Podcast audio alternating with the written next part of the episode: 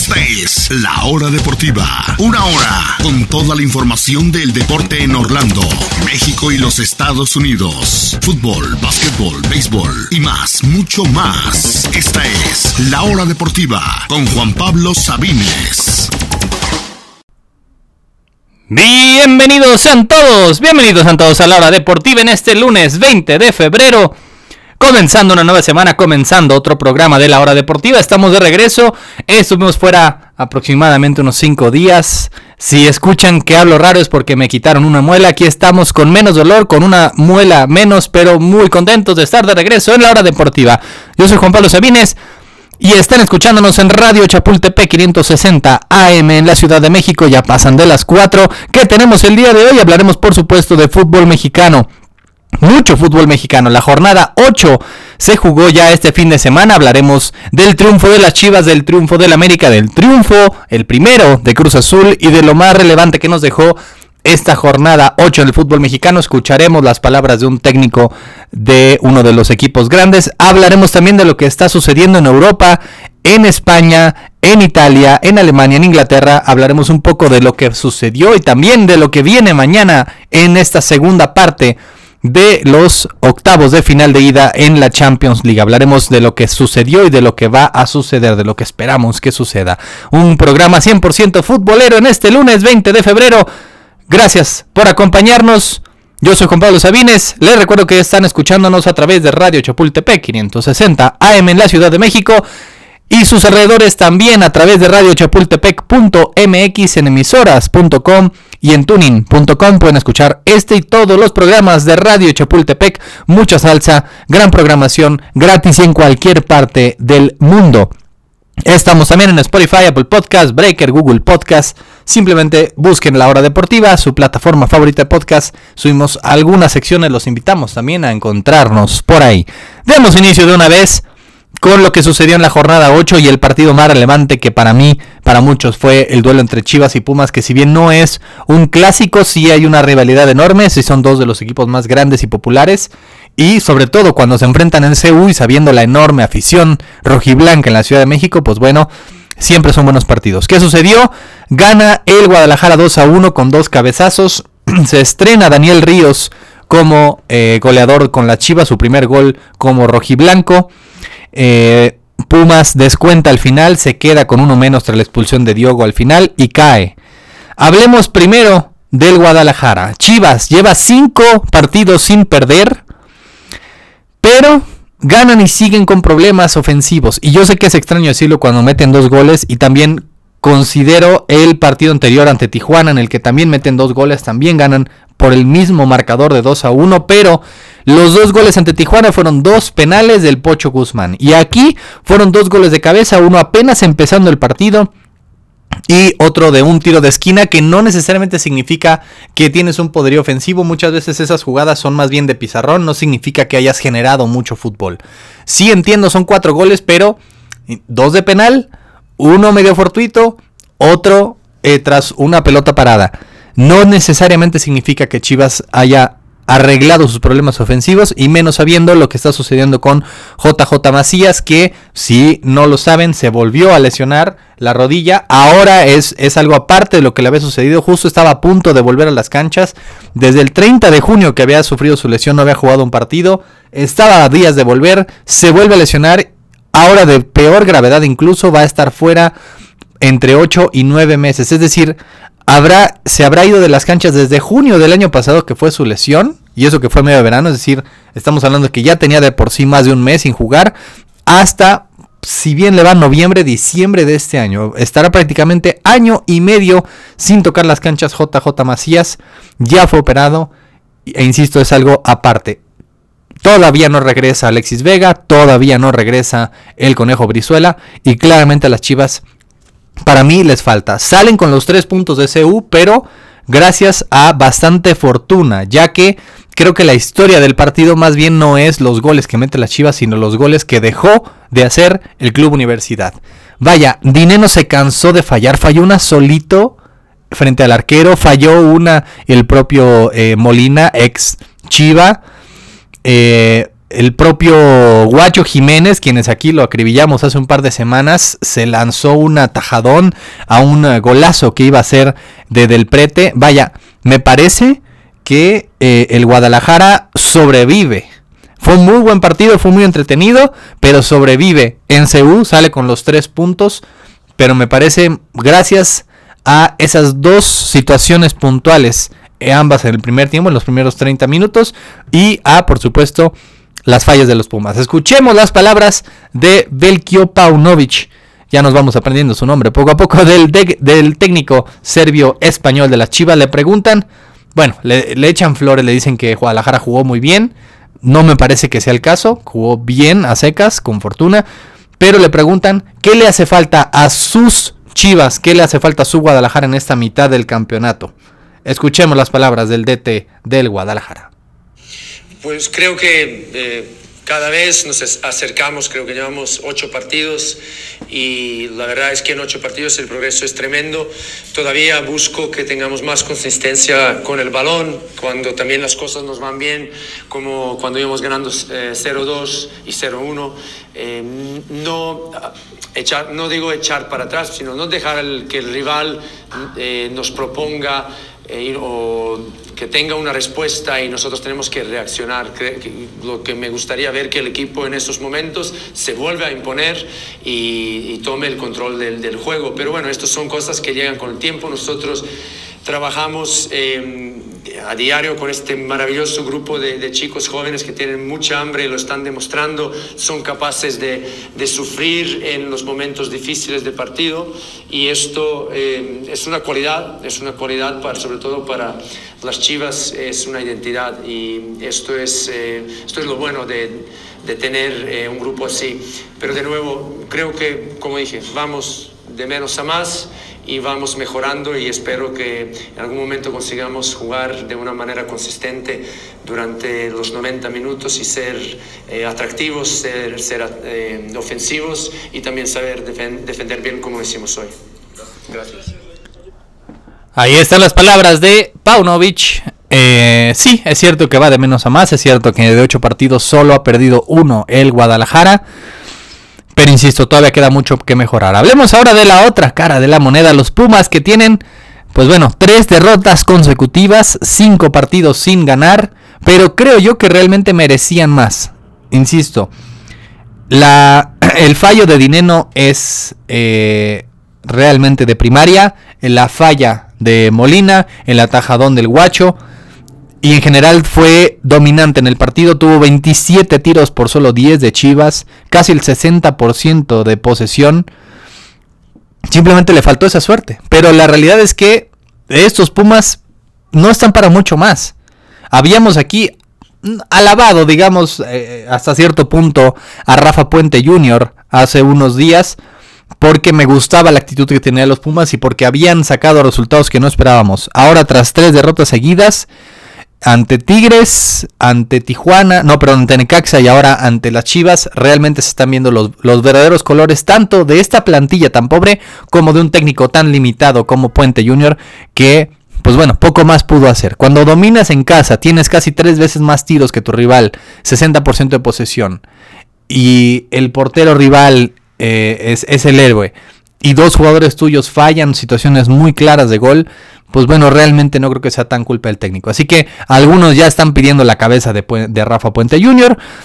Yo sé que es muy limitado y que no van a llegar muy lejos, pero después de esta derrota no me parece que sea así como fue, hay que ver el contexto, así como fue, no me parece que sea la solución más adecuada para los Pumas.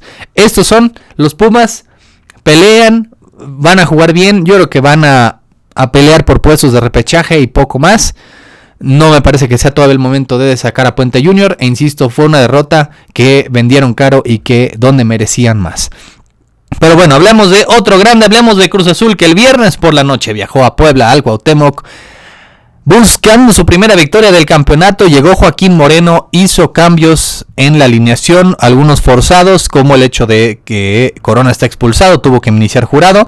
Inició Rafa Vaca por primera vez desde hace seis meses que no eh, iniciaba este jugador tan eh, digamos, controvertido en la afición de Cruz Azul. Lo hizo con una alineación un poco extraña, un poco con línea de tres. El Cato Domínguez regresó a ser central, acompañando a Escobar y a Funes. Eh, intentó dar un toque más mexicano al, a la alineación, con Jurado, con el Cata, con Antuna, con Vaca, Lira y con Charlie, por supuesto. Y realmente eh, hay buenas sensaciones de este partido, recordando que Cruz Azul al fin y al cabo por, tan poco tiempo decidió no jugar la jornada doble, quedó pendiente ese partido, darle la oportunidad a Joaquín Moreno en lo, que, decidían si es Hugo o el Tuca o el Turco, Palencia o el Chepo o quién sabe quién más. Y parece, parece que la directiva dijo, pues saben que Joaquín Moreno es más barato, al parecer le vamos a dar la oportunidad. En dos días Cruz Azul vuelve a jugar un partido pendiente que tenía ahora ante Atlas en el Azteca. Y al parecer le darán la oportunidad a Joaquín Moreno, básicamente decir, cada partido es una prueba. Prueba 1 ante Puebla, la pasaste, ahora sigue el Atlas, a ver qué tal. No los veo con mucha prisa, ya tiene una semana, más de una semana que corrieron al Potro Gutiérrez y sigue todavía sin haber técnico. Rumores hay miles. Entre campañas de Hugo en fútbol picante, que el turco, que Palencia, que ya saben, todos los posibles. Al parecer, al parecer, las opciones más viables para un técnico es Hugo en primer lugar o bien de quedarse con Joaquín Moreno, quien ya ha sido interino antes. Vaya, y, es una clara muestra de esta directiva. No los engaña este primer triunfo del campeonato. Vaya, el Potro Gutiérrez era un interino. Se terminó quedando porque le fue medio bien y ahora Joaquín Moreno tiene una victoria y ahora resulta que él es el bueno. Realmente es, es manejar todo con las patas, es no tener un plan. Y es eso. O sea, ¿cómo puedes decir que es tu respuesta a futuro todo basado en un partido? O en dos, o en tres. Capaz que le sale bien ante el Atlas, el fin de semana eh, le vuelve a salir bien y se termina quedando Joaquín Moreno cuando sabemos que es un técnico limitado que ha estado, que conoce muy bien el club, que fue jugador interino y, auxiliar por muchos, muchos años pero de ahí a realmente pensar que la respuesta, tal vez mejor que Hugo, tal vez en ese momento lo sea, pero mejor que las otras, yo creo que no. Y Cruz Azul sale con los tres puntos, pero realmente sin lucir todavía muy bien. El primer tiempo, de hecho, fue mucho, mucho mejor el Puebla. De no ser por ese atajadón de jurado, la mejor atajada del torneo, y que eso es jurado, te puede hacer un atajadón y después te comete un error infantil. Lo vimos, exactamente eso pasó el viernes por la noche. De no ser por esa atajada, el Puebla se hubiera puesto al frente y les aseguro que Cruz Azul no hubiera tenido respuesta. Mantiene el cero y justo en tiempo de compensación del primer tiempo viene el golazo de Charlie Rodríguez que le da cae en el momento exacto para Cruz Azul para enfrentar el segundo tiempo con una ventaja y en un cuestión de un par de minutos el gol del Cata. Lo importante del gol de Cata es cómo celebran los jugadores. Cata que fue obviamente sacado del club, que es eh, abucheado por la afición y los propios jugadores lo respaldan tras ese eh, gol, apenas el, me parece el 15 en, toda su carrera, mientras que eh, después el penal que anota muy bien Gonzalo Carnero, le dio tranquilidad a Cruz Azul y un 3 a 0 que fue muy engañoso. No me parece que Cruz Azul haya sido tan superior al Puebla, insisto, creo que tuvieron suerte y aguantaron la primera parte y el segundo tiempo simplemente fue piloto automático y un par de situaciones favorables como el cabezazo del Cata, el penal y listo ya los últimos 30 minutos fue de trámite. Pero no creo que Cruz Azul haya mejorado mucho. Creo que ya obviamente tenían que ganar sí o sí en este punto del campeonato. Vaya, seguían en el penúltimo lugar, ahora subieron al antepenúltimo, tampoco es gran cosa, aunque tienen un par de partidos pendientes, pero rompen esa racha de cuatro derrotas seguidas y lo más importante, pues que se termina esa losa de no poder todavía ganar el campeonato, pero de ahí a pensar todavía en una liguilla está eh, todavía en chino con este técnico interino y sin un plan. Favorablemente para Cruz Azul, básicamente todos los otros rivales que tiene alrededor, ninguno ganó, ninguno. Perdió el Puebla, obviamente, perdió Tijuana, perdió el Atlas, perdió Necaxa, perdió Pumas. Todos los que están arriba de Cruz Azul en la tabla hasta el lugar 10 perdieron. Y insisto, los, los, que siguen arriba, San Luis, Santos, Juárez y León, empataron. Y los que están abajo, Querétaro y Mazatlán, es decir, pudo haberlo rebasado el Querétaro, tampoco, porque empataron también. Así que fue una jornada en la que básicamente todos los de la parte baja de la tabla, todos del 7 al 18, ninguno ganó, salvo la máquina, salvo Cruz Azul, que sube al honroso lugar 16 de la tabla. Pero insisto, hay mucho que mejorar, no significa absolutamente nada, tampoco el Puebla es que esté yendo a muchos lados, tiene un técnico muy joven de apenas 33 años y falta ver qué pasa este miércoles por la noche ante el Atlas. Pero al parecer, si todo le sale bien, seguirá Joaquín Moreno. Al parecer el, el calendario le favorece a Cruz Azul porque sigue Atlas, después Juárez, ambos en el Azteca, después visita al Mazatlán, que es el, obviamente el peor equipo eh, hoy por hoy, y de ahí recibe a Pumas, que digamos sería la primera prueba de fuego, ya sea de Joaquín Moreno o del nuevo técnico, sea quien sea, que en ese momento no tenemos idea de quién podría ser. Lo único que sabemos es que Moreno se quedará hasta el próximo partido por lo menos. Pero bueno, vamos a una pausa y regresamos para hablar, por supuesto, de la América. No se me vayan, hablaremos de Monterrey, de Tigres, de Pachuca y de fútbol europeo. No se retire porque seguimos en la hora deportiva.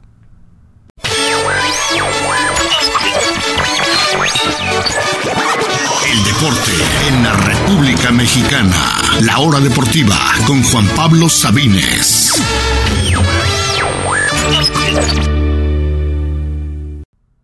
Y regresamos en la hora deportiva en este lunes 20 de febrero. Recuerden si escuchan que hablo medio extraño es porque estamos con una muela menos, pero contentos de estar de regreso. Hablemos ahora del América, por supuesto. Ganó anoche su partido número 3 de forma consecutiva en liga. Sigue invicto, es uno de los dos únicos invictos junto a los Tigres. Sube a la tercera posición, pero lo dijimos aquí hace una semana y hace dos todavía no me convence porque todavía no le han ganado a nadie importante. Victorias ante Tijuana, más eh, eh, anteriormente esta semana ante el San Luis, antes le habían ganado al Necaxa, habían goleado al Mazatlán. Todos los equipos, pues bueno, de la parte baja de la tabla. De, hecho, todos están de la parte 10 hacia abajo de los triunfos del América. Y seguirá así porque, pues, lo que sigue para las Águilas en esta siguiente jornada es una visita al Atlas, que sigue igual en la parte baja de la tabla. Y después hasta el 4 de marzo ante Pachuca, lo dijimos aquí hace una semana, hasta entonces es que veremos una prueba real para el América. Son tres victorias consecutivas y esta obviamente muy importante porque es frente al Piojo Herrera justamente en su debut con los Cholos de Tijuana, bueno, su segundo partido ya que había estado a media semana ante el Guadalajara, pero eh, hay algunas conclusiones que hay que sacar de este partido. Primero, parecido a lo que pasó con el Guadalajara, realmente se salva el América. Tuvo una situación el, Tijuana en tiempo de compensación que fácilmente hubiera sido el empate, pero que eh, definió mal el, el, delantero de Tijuana. Otro de, me parece que fue Villanueva, que tiró horrible, pero que estaba solito frente a Oscar Jiménez. Realmente Tijuana pudo haber empatado este partido. Realmente pudo. Y creo que el gol de eh, Leo Suárez sí es un golazo, pero creo que tiene mucho que ver Toño Rodríguez, que había jugado un gran partido hasta ese momento, había tenido una gran actuación y se come totalmente ese gol pensando que iba a ver con chanfle y ni siquiera se tira. No iba tan colocado, simplemente fue un, un, eh, efecto raro del balón con el que entra la portería. Así que el América obviamente gana bien, ganar tres partidos seguidos no es cualquier cosa, pero insisto, son a rivales que ninguno de ellos realmente podemos esperar que sea contendiente. Victorias seguidas, sí, pero ante Tijuana, ante el San Luis y ante el Necaxa. Nada del otro mundo. Y la otra es, eso sí, qué nivel está teniendo Henry Martín. No anota, se mantiene todavía como líder de goleo con nueve golesotes, pero da una asistencia y realmente está en un nivel que ni siquiera él se la cree. E, es esos jugadores que me recuerda un poquito, no tan bueno, pero me recuerda un poquito a lo que era Oribe Peralta hace unos 10 años, que de la nada surge y tiene una, se tiene una confianza, se tira de fuera, hace una palomita, eh, da asistencia, mete dos goles por partido. Eh, realmente se tiene una confianza el yucateco increíble y que pues, realmente toda la temporada lo ha tenido así. De ahí a pensar que tuviera éxito en Europa es otra cosa, de ahí a pensar que es el futuro de la selección es otra cosa, pero de que hoy por hoy es el jugador eh, tal vez mexicano, punto, dentro o fuera de la Liga MX en mejor nivel y que se tiene una confianza enorme, eso sin lugar a dudas y que está en un gran nivel eh, sin lugar a dudas. Eh, gracias a ese pase que le dio a Diego Valdés, que al final significaron los tres puntos para el América. Así que se mantiene, sí, Invicto, sí, tres victorias seguidas y sí sube al tercer lugar, pero todavía quiero verlos contra alguien más fuerte. Hablemos ahora del otro invicto de los Tigres que se metieron al Jalisco el sábado por la noche eh, y realmente salieron igual, sobrevivieron ese partido. El Atlas se cansó, se cansó y se cansó de fallar. Tigres extrañó a Guiñac, sobre todo con ese penal que terminó fallando Sebastián Córdoba, pero fue un gol de Nico Ibáñez, el segundo con los Tigres, el cuarto en el torneo, el que al final le da el triunfo a los, eh, al equipo del Chima Ruiz. Todavía sigue sin jugar muy bien. Lo hemos, hemos visto que Tigres como que se desaparece por momentos. Le pasó frente a Cruz Azul en el Azteca hace un par de semanas. Le pasó a media semana en ese eh, empate ante, ante el Juárez a cero. Y le pasó, me parece, ante el Atlas en un partido en el que fácilmente pudo haber sido empate o incluso triunfo rojinegro si hubieran tenido un poco más de tino Julián Quiñones y compañía. Extrañaron a Guiñac, pero sigue Tigres ganando, sigue en segunda posición y sigue invicto en la, en la tabla. Pero, pese a que no esté invicto, ¿quién es el superlíder al momento? El Monterrey. Monterrey tiene siete victorias consecutivas desde aquella derrota en la jornada 1 ante Chivas, ya quedó muy atrás. Son siete partidos, siete victorias y también siete goles de Rogelio Funes Mori, que también está en un gran nivel. Es super líder, está jugando muy bien. Ahora tuvo que igual eh, hacerlo de último minuto con un golazo de Berterame y pues obviamente desperdiciando un montón de jugadas, sobre todo ese penal fallado de Rodrigo Aguirre en esa portería maldita para los Rayados, pero al fin y al cabo se mantiene todavía como superlíder y con una racha importantísima de 7 victorias consecutivas. Está jugando muy bien el Monterrey y también Funes Mori está en un gran nivel. Pues bueno, ¿qué, nos hubiera encantado que tanto Funes Mori, este, Henry Martín y hasta Santi, que sigue anotando en Europa, hubieran llegado en este nivel los tres a Qatar? Algo distinto tal vez hubiera pasado. Qué lástima que fue dos meses tarde, pero los tres en este momento están en un gran nivel. Muy bien Funes Mori, muy bien Monterrey. Siete victorias consecutivas.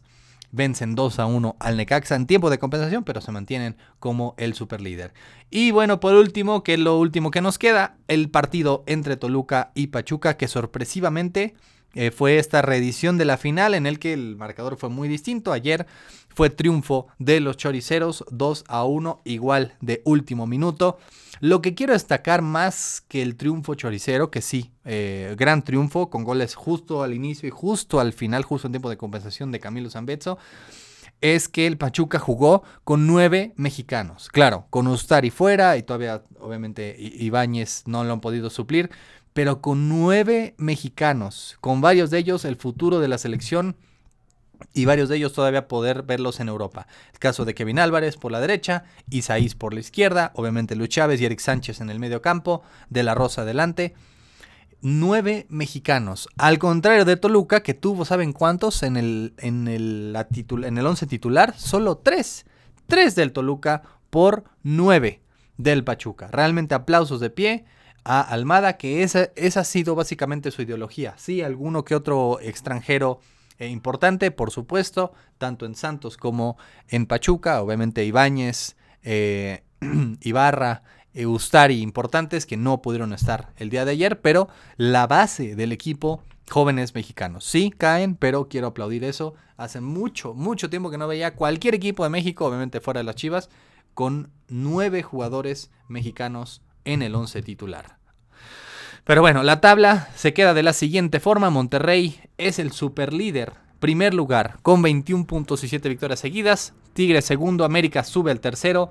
Pachuca se queda en cuarto. Misma diferencia de goles, pero gracias a esa goleada del América al Mazatlán, tiene, perdón, mismos puntos, pero el América tiene mejor diferencia de goles gracias a esa goleada sobre el Mazatlán. Chivas es quinto, a solo un puntito del Pachuca. Después le siguen Toluca, León, Juárez, en la posición 8, Santos, San Luis, Pumas todavía dentro de la repesca en el 11 y Necaxa en el 12. Les recuerdo que hay en esta media semana un par de partidos pendientes. Cruz Azul ante Santos, perdón, Cruz Azul ante Atlas el miércoles a las 8 y el jueves también a las 8 Santos ante Toluca, partidos pendientes. Vamos a una pausa y hablaremos de fútbol europeo, lo que sucedió en el fútbol español, inglés, alemán, francés e italiano y por supuesto lo que viene mañana y pasado en la Champions League. No se retire porque seguimos en la hora deportiva.